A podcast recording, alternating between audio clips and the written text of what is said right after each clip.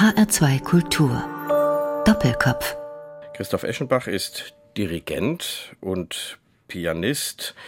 Und da stockt der Satz des Moderators schon, Herr Eschenbach. Wie rum ist es denn richtig? Dirigent oder Pianist und Pianist oder Pianist und Dirigent? Dirigent und hin und da auch Pianist. Sie haben aber als Pianist angefangen in frühester ja, ja, Jugend. Schon, aber ich habe Dirigieren studiert bis zum Examen. Aber dann war meine Klavierkarriere schon ein bisschen weiter geraten, mhm. äh, weil ich zwei Preise gewonnen hatte, den ARD und ähm, den Clara Haskell-Preis. Und das hat mich in so eine internationale Karriere hinein katapultiert, würde ich sagen. Und das habe ich auch ausgenutzt, äh, sieben Jahre lang, um an Dirigenten das mir abzugucken, was mir wichtig war fürs Dirigieren später. Aber das Dirigieren hatte ich immer im Kopf, weil ich es ja auch studiert hatte und äh, habe es dann eben wieder aufgenommen. Mhm. Als Pianist gibt man oft Soloabende oder ist in der Kammermusik tätig oder begleitet Sänger. Das haben sie auch sehr ausgiebig gemacht. Manchmal spielt man auch mit Orchestern die Konzerte zusammen. Dann ist man der Star des Abends zur Not.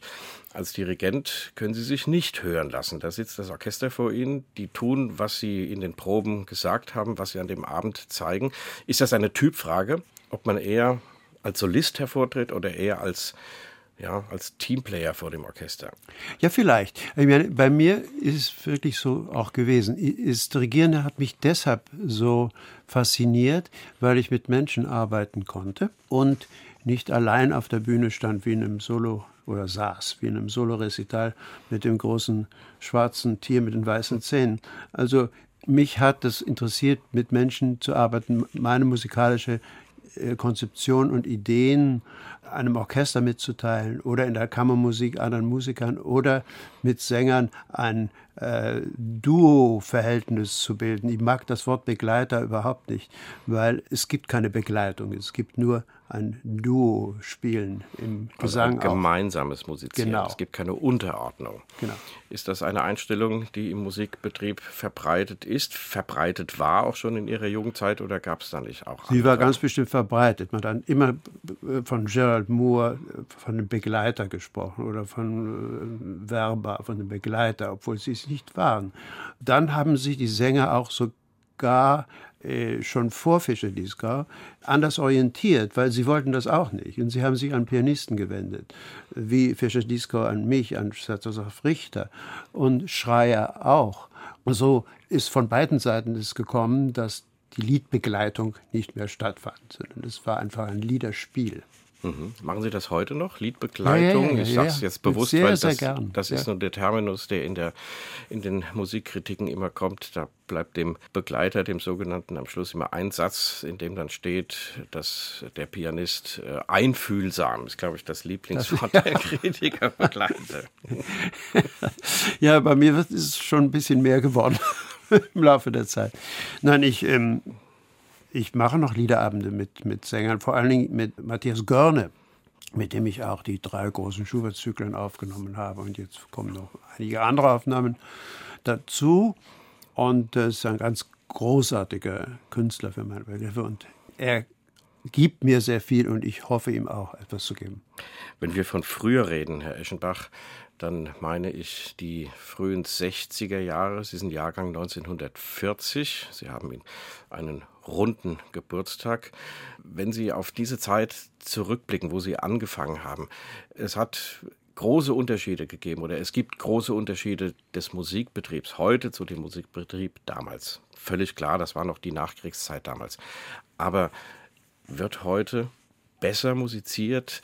Was ist mit den Wettbewerben, mit dem ARD-Wettbewerb, den Sie gewonnen haben? Ist das heute anders? Sind die Musiker besser? Sind die, die Juroren strenger? Wie beurteilen Sie diese Situation? Na, es hat sich so irgendwie nach oben gespielt. Der Sinn für Perfektion, das ist gekommen durch die Schallplatte. A B durch die internationalen Tourneen der Orchester. Es hieß ja immer früher, die amerikanischen Orchester sind hochvirtuos, aber kalt. Die europäischen sind warmherzig, aber äh, nicht sehr, ein bisschen schlampig. Mhm. Und vielleicht war es auch so. Aber das ist jetzt ja nicht mehr. Und ähm, wenn Sie jetzt so ein deutsches Rundfunkorchester hören, ist zum Beispiel Hessische Rundfunk, NDR, Bayerische Rundfunk, das sind, das sind ganz perfektionierte äh, Orchester, die dennoch ungeheuer warmherzig spielen. Und so ist es in Amerika auch. Die Orchester sind nicht mehr kühle, virtuosen äh, Apparate. Ja. Das hat natürlich auch eine Kehrseite, dass die Orchester heute, das wird ja auch vielfach beklagt, auswechselbarer werden, weil sie sich klanglich aneinander angenähert haben, auch in ihrer vielleicht Professionalität in ihrer Ausbildung, der Ausbildung der einzelnen Musiker.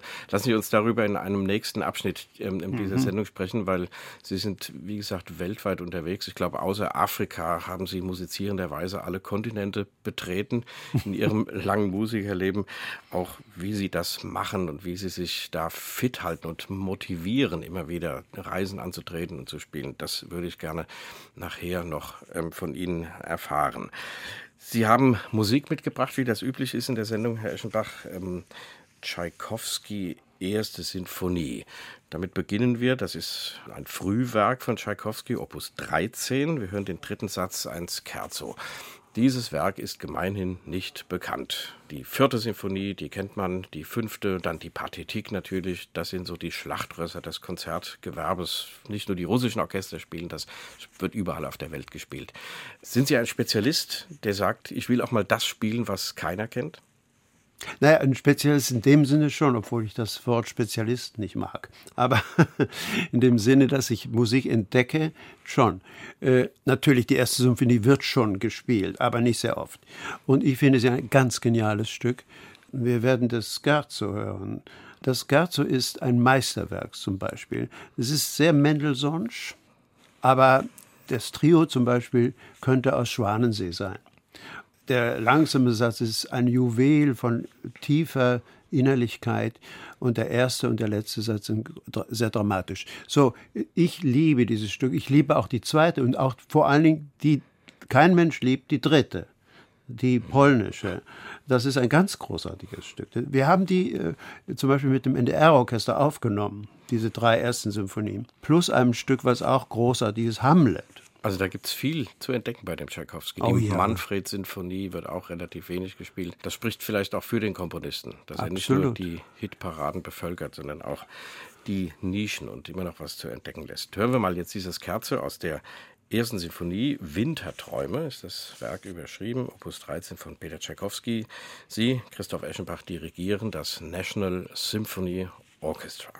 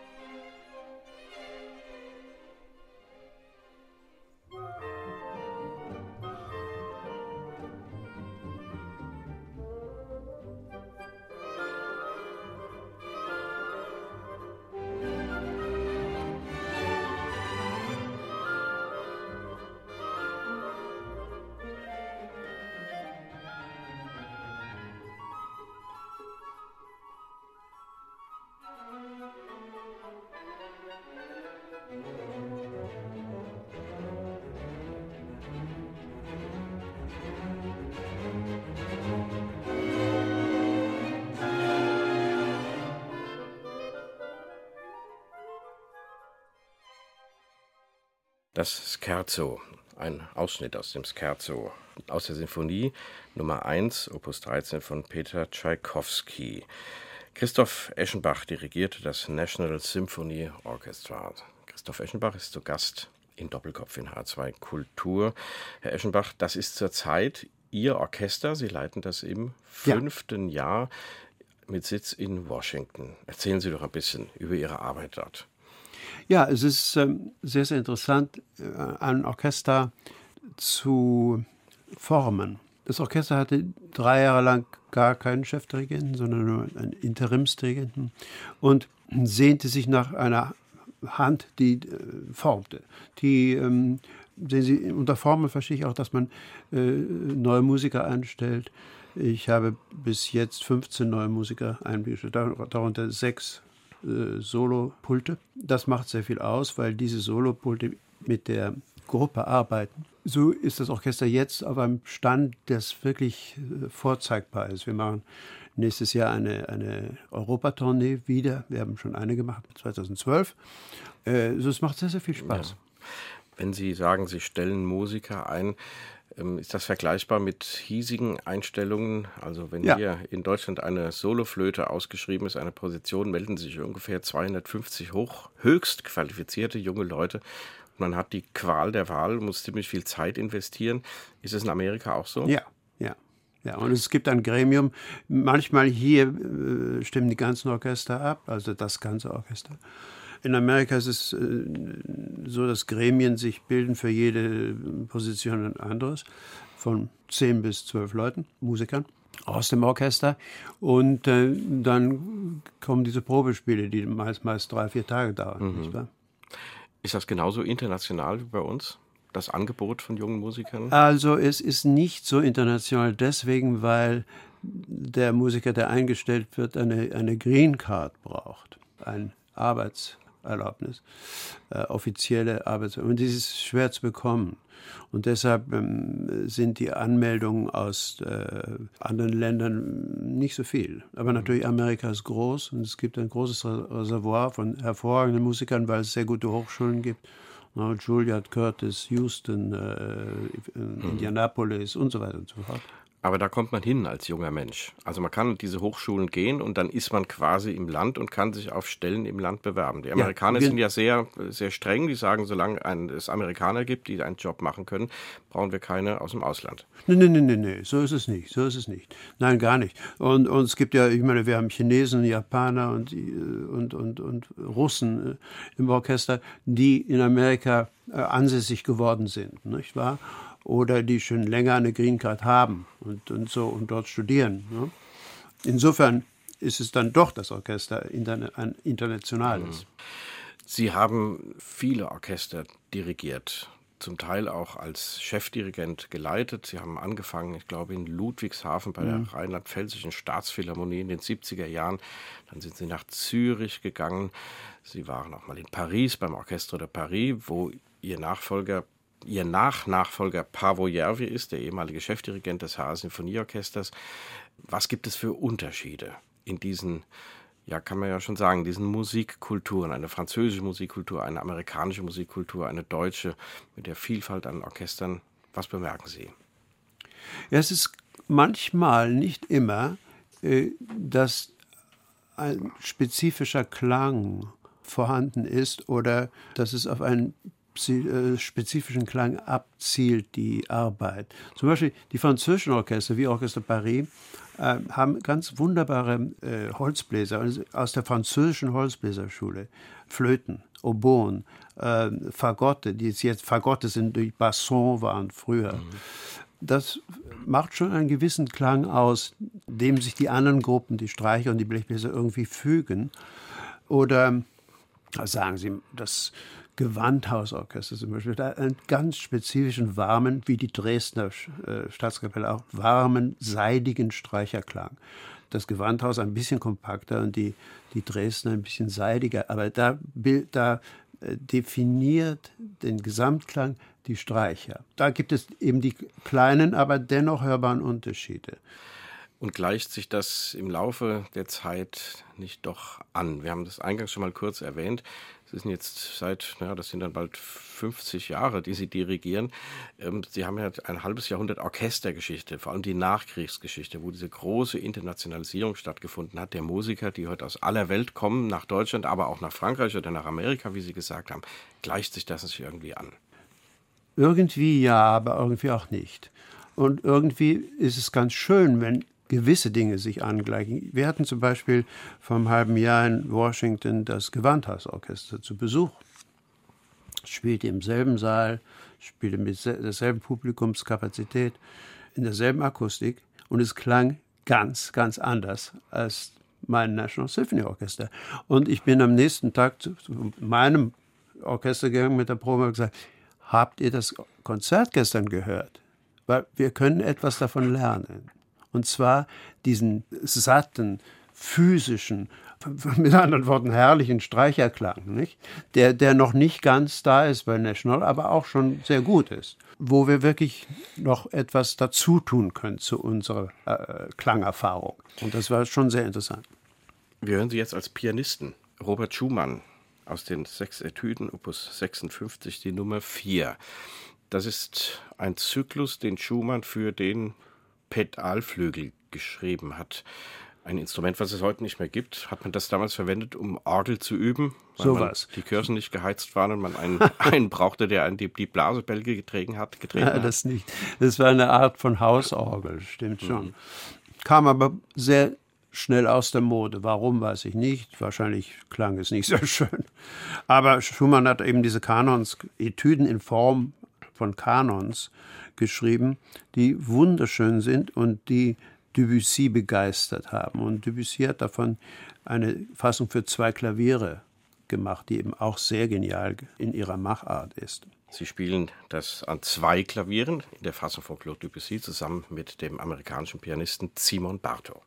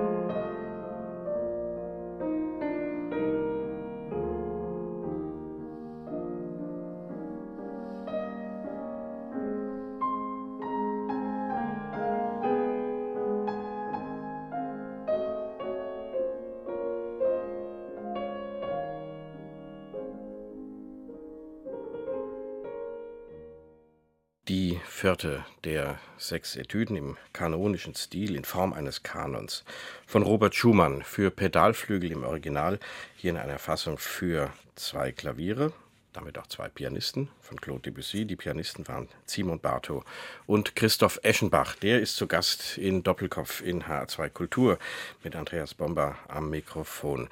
Herr Eschenbach, wir haben es angesprochen, überall auf der Welt zu Hause. Tokio, in Australien waren Sie, glaube ich, auch. Ja. Ähm, wo ist für jemanden, der wie Sie pausenlos, darf ich das so sagen, pausenlos unterwegs ist, wo ist für Sie zu Hause? Wo ist Ihre Heimat? Ja, meine Heimat ist in mir selbst. Äh, meine Heimat ist innen. Und die trage ich mit mir herum. Und das macht es einfach. Das ist eine einfache Antwort. Wenn Sie ähm, auf den Flughäfen dieser Welt herumsitzen, um auf Anschlussflüge zu warten, in Hotelzimmern dieser Welt äh, wahnsinnig werden nach der Probenzeit, weil sie nicht wissen, was sie machen sollen irgendwo. So stelle ich mir das vor, ähm, dann will man doch gerne irgendwo sein. Das meine ich mit Heimat.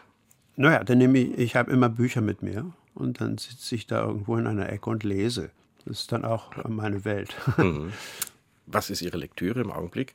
Im Augenblick äh, lese ich wieder ähm, Fluss ohne Ufer von Hans-Henny Jahn. Sehr ungewöhnliches mhm. Buch, sehr ungewöhnlicher Autor, aber ich finde ihn einer der größten des 20. Jahrhunderts. Und daneben auch Seitenliteratur über die, diesen Autor. Beeinflusst die Lektüre Ihr Musikmachen oder sind das zwei völlig voneinander trennbare Facetten Ihres künstlerischen Tuns?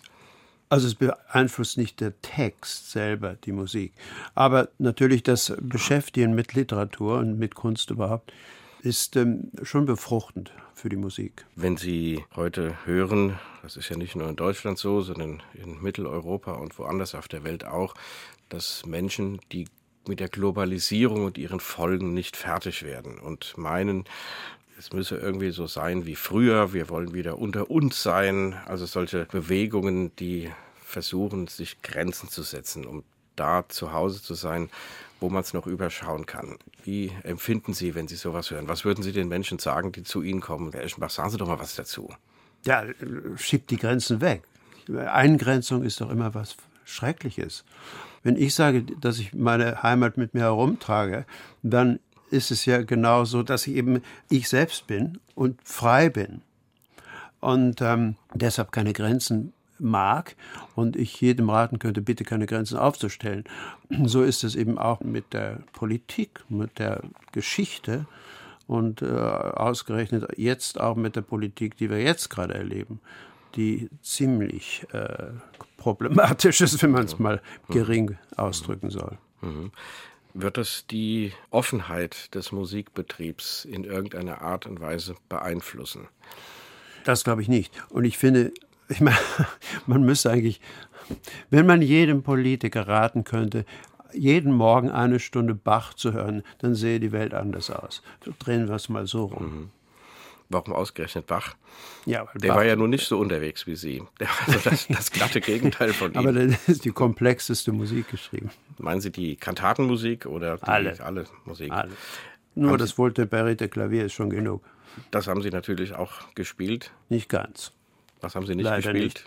Nein, ich meine, den zweiten Teil des wohltemperierten Klavieres zu spielen, dazu gehört sehr viel Zeit und sehr, sehr viel ähm, Studium. Und ich meine, ich habe viel, so viel studiert und gespielt in mhm. meiner Pianistenzeit. Da habe ich nur einige von den mhm. Stücken gespielt. Aber ich, ich habe alle Partiten gespielt und, und so weiter. Ja. Und als Dirigent haben Sie Barockmusik im Allgemeinen gemacht. Das ist ja auch heute wieder eine Sache der Spezialisten. Die modernen Symphonieorchester holen sich solche Spezialisten. Ich nenne mal Leute wie Ton Kopmann oder Philipp Herrewege, die von Haus aus gar keine Dirigenten sind, sondern nur so eine Ahnung haben, wie diese Musik mal geklungen haben könnte und dann mit den Orchestern zusammenarbeiten. Haben Sie selbst das mal gemacht? Na, ich habe natürlich Bach äh, dirigiert, die Suiten und Kantaten und bin sehr, habe mich sehr informiert über die Art, wie die Musik gespielt werden sollte, sogenannte authentische Spielweise, wo man nicht weiß, was authentisch ist. Natürlich, mhm. ne? Man kann sich nur dem annähern durch Literatur, durch Leopold Mozarts Buch und, äh, und so weiter und so fort.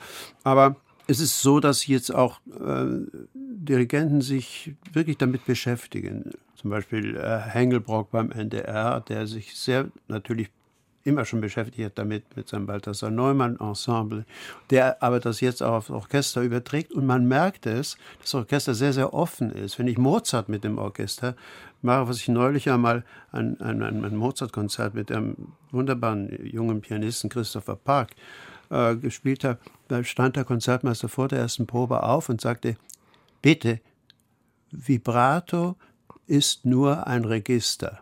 Und das ist interessant, nicht wahr? Das, hat und das habe ich gleich Orchester? sofort aufgenommen und es hat auch ganz anders geklungen. Das hat er zu Ihnen gesagt, der Nein, nein, zum Orchester. Zum Orchester. zum Orchester. Hat er das mit Ihnen abgesprochen gehabt? Nein.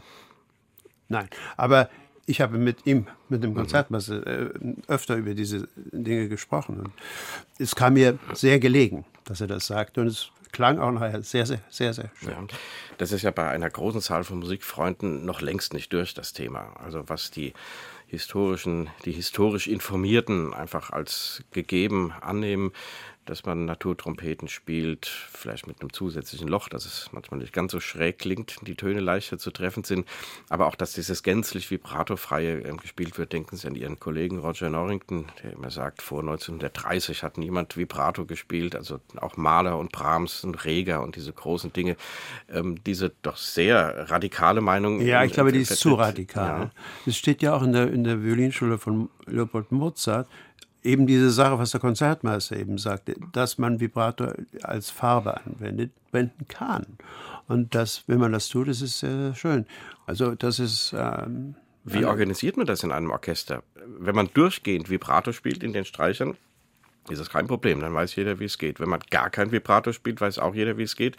Aber wenn man sagt, hier soll es sein und da soll es sein, das ist mal ein Takt oder ein langsamer Satz vielleicht oder eine lange Note, die ein bisschen geformt werden soll, da muss man doch unendlich mehr üben.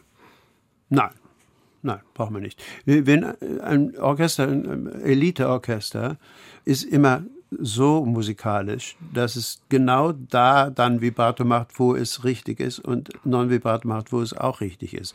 Das braucht man nicht üben. Oder man, man sagt, es kann es auch ansagen, mhm. nicht wahr?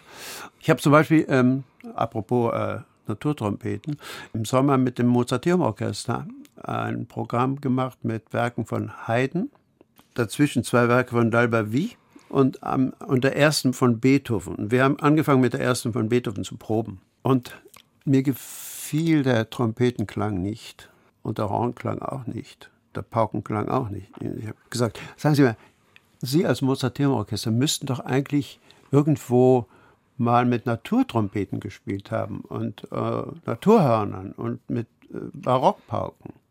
Und die sagten, ja, die haben wir da hinten im, im Hinterzimmer. Mhm. So, dann gehen Sie mal holen. Nach fünf Minuten waren die da. Es klang so anders und so viel richtiger. Mhm. Die erste Beethoven. Es ist eben nicht so, dass das weicher klingt oder verweichlicht klingt. Es klingt sogar mit mehr Akzent, ja, aber Akzent, es ist nicht, nicht so durchgehalten. Ja, ja. Das tut der Musik sehr gut. Mhm. Also wenn zum Beispiel der genannte Ton Kopmann verpflichtet gewesen wäre, dieses Programm zu dirigieren, dann hätten die automatisch, weil die gewusst hätten, der will die alten Instrumente hören, hätten die automatisch dazu gegriffen zu den alten Instrumenten. Bei ja. Ihnen denkt man, naja, der, automatisch denkt man, dass ich die nicht will. Das stimmt aber Der nicht. dirigiert Wagner und jetzt kommen wir gleich zu Bela Bartok. Also ist also ein Musiker, der aus der großen Orchestertradition ja. kommt, der will das gar nicht hören. Aber Sie wollen dann doch. Na, ich habe äh, zum Beispiel äh, jetzt ein Stück von Dalbavi auf dem Programm und da sage ich genau an. Natürlich, das ist Musik, die Sie nicht kennen. Ich sage genau an dort Vibrato und dort Non-Vibrato. Die meiste ist Non-Vibrato dabei bei diesem Stück. Mhm. Une source d'un instant. Aber ähm, ich bin der sehr offenen Ohres. Jetzt hören wir ein Stück von Bela Bartok. Das Konzert für Orchester, was wir jetzt ähm, hören wollen, haben Sie aufgenommen mit dem Philadelphia Orchestra. Wir hören den vierten Satz mit dem merkwürdigen Titel Intermezzo Interrotto, also unterbrochenes Intermezzo. Warum heißt dieses Stück so, Herr Eschenbach? Für mich, meistens wird es sehr lustig gespielt. Für mich ist es ein etwas melancholisches Stück, sehnsuchtsvolles Stück nach der Heimat, sie in Amerika geschrieben. Und plötzlich kommen da solche Fanfaren rein mit hässlichen Tönen und äh, einem Schlagermotiv. Und ich nehme an, das ist ein Zitat aus der bösen Überseezeit, aus der bösen Nazizeit aus der mhm. Bartok ja auch geflohen ist. Und deshalb ist dieses Stück sehr, sehr interessant.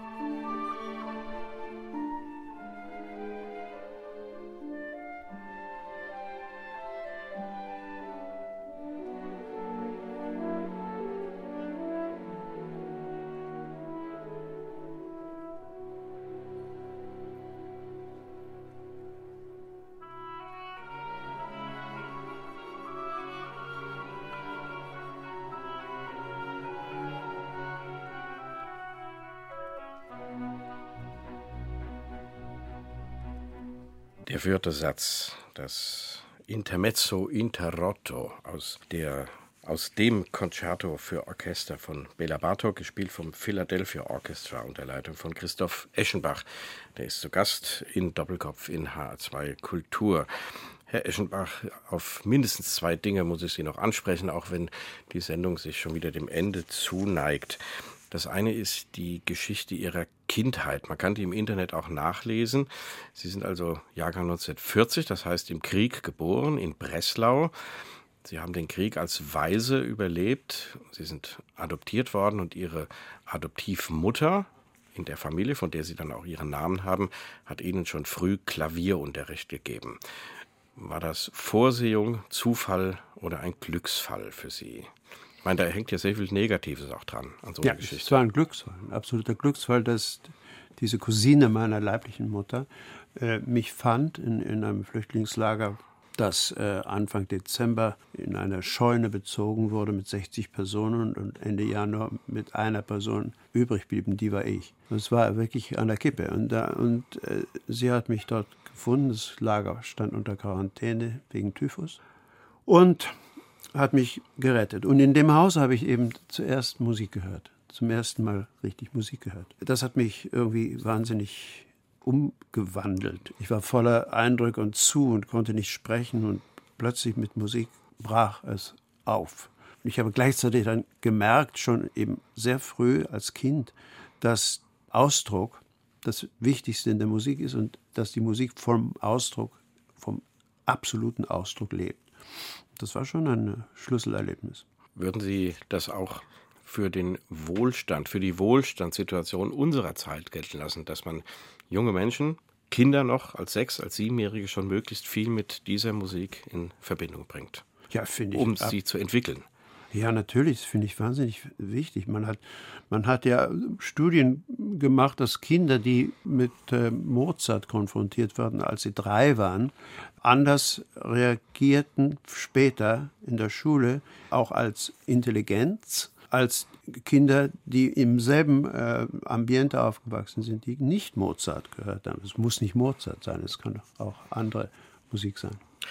Wenn man um Unterstützung für Musikprojekte nachsucht, dann vor allem mit jugendlichen Menschen, dann kommt oft das Argument, dass Musik völkerverbindend sei, also dass auch so eine soziale, politische Komponente damit schwingt.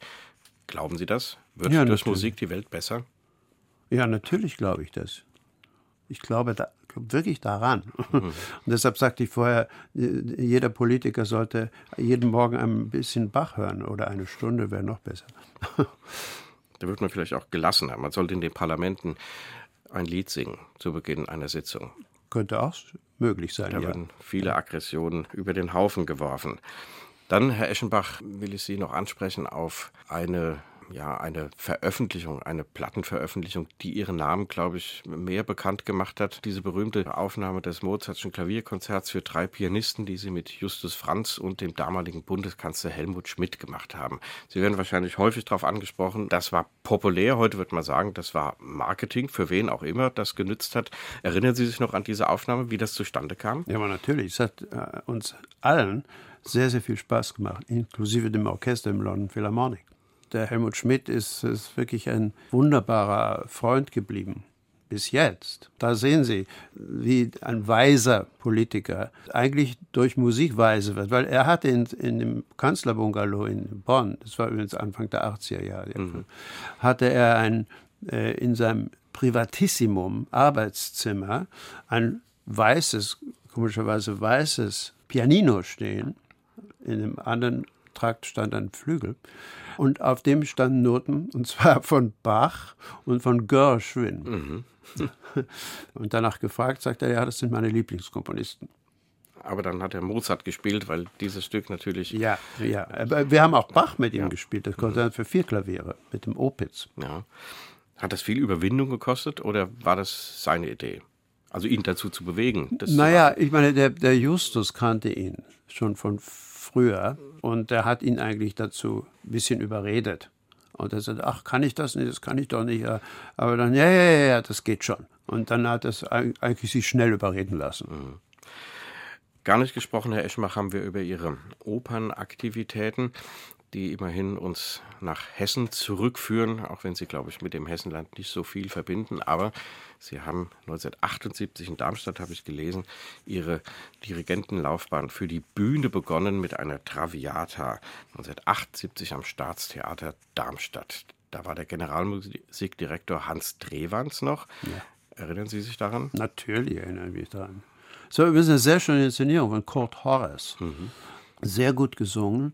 Äh, außer dass die Aufführung in deutscher Sprache stattfand und mit einer ja, österreich-ungarischen Traviata, einem amerikanischen Alfredo, einem spanischen Jargon. Also es war wirklich nicht einfach, dass diese Leute gutes Deutsch sagen. Sie taten sie auch nicht. Es wäre viel besser auf Italienisch gewesen. Da hätte wenigstens keiner verstanden, was sie falsch gesungen haben. Naja, ich meine, damals gab es auch noch keine Übertitel. Also so viel ja. verstand man in der Oper sowieso nicht, wenn man vorher sich nicht beschäftigte damit. Machen Sie das heute noch, Oper dirigieren? Sie waren mal in Bayreuth für ein Jahr. Ja, naja, äh, ich habe ja in Salzburg zwei der Mozart, äh, da Ponte Opern dirigiert Ich habe Opernpläne für 16, die ich jetzt noch nicht preisgeben kann. Und ähm, habe in Houston zum Beispiel, Houston Grand Opera, äh, wo das Houston Symphony äh, zwei oder drei äh, Produktionen jedes Jahr machte, habe ich jedes Jahr eine gemacht oder manchmal auch zwei, manchmal auch drei. In äh, Paris habe ich 2006, 2007 den Ring gemacht, mhm. mit einer übrigens hervorragenden äh, Inszenierung von Robert Wilson. Nee, die Oper interessiert mich sehr, sehr. Mhm. Aber immer in Verbindung mit Theater, mit, mit einem ausgesuchten großen Regisseur. Die letzte Musik, Hector Berlioz, die Ouvertüre zum römischen Karneval. Das passt so ein bisschen in die Jahreszeit. Zum einen. Zum anderen dirigieren Sie hier die Wiener Philharmoniker. Das ist eine Open-Air-Veranstaltung, wie heißt das, Sommernacht oder? Ja, ja, das ist in äh, Schönbrunn, mhm. im Park von Schönbrunn mit 80 bis 100.000 Zuhörern. Und es ist meist sehr, sehr kalt, weil es immer im Mai stattfindet, aus äh, irgendwelchen Gründen. Aber sehr spektakulär. Und natürlich die Wiener Philharmoniker sind die Wiener Philharmoniker. Das, ist das muss man ja schon sagen. Für einen Dirigenten, auch für Sie, Herr Eschenbach, der Sie weltweit unterwegs waren und immer noch sind, ist das das Höchste, die Wiener Philharmoniker ja, zu dirigieren? Muss ich schon sagen. Weil äh, das Orchester ist phänomenal in jeder Art von Musik. Wir haben auch Matthias Pinchers Herodiade gemacht oder Hindemiths Esto-Symphonie. Und ähm, äh, Haydn und Mozart natürlich und Schumann und, und, und Brahms. Es ist schon wirklich ein maliges Orchester. Dann hören wir das Orchester, die Wiener Philharmoniker unter Leitung von Christoph Eschenbach mit ein paar Takten noch aus dem römischen Karneval von Hector Berlioz. Das war Doppelkopf in H2 Kultur mit Christoph Eschenbach. Gastgeber war Andreas Bomber. Vielen Dank, Herr Eschenbach, und alles Gute für ich Ihre Zeit. Sie haben ja einen runden Geburtstag. Vielen Dank, meine Damen und Herren, fürs Zuhören.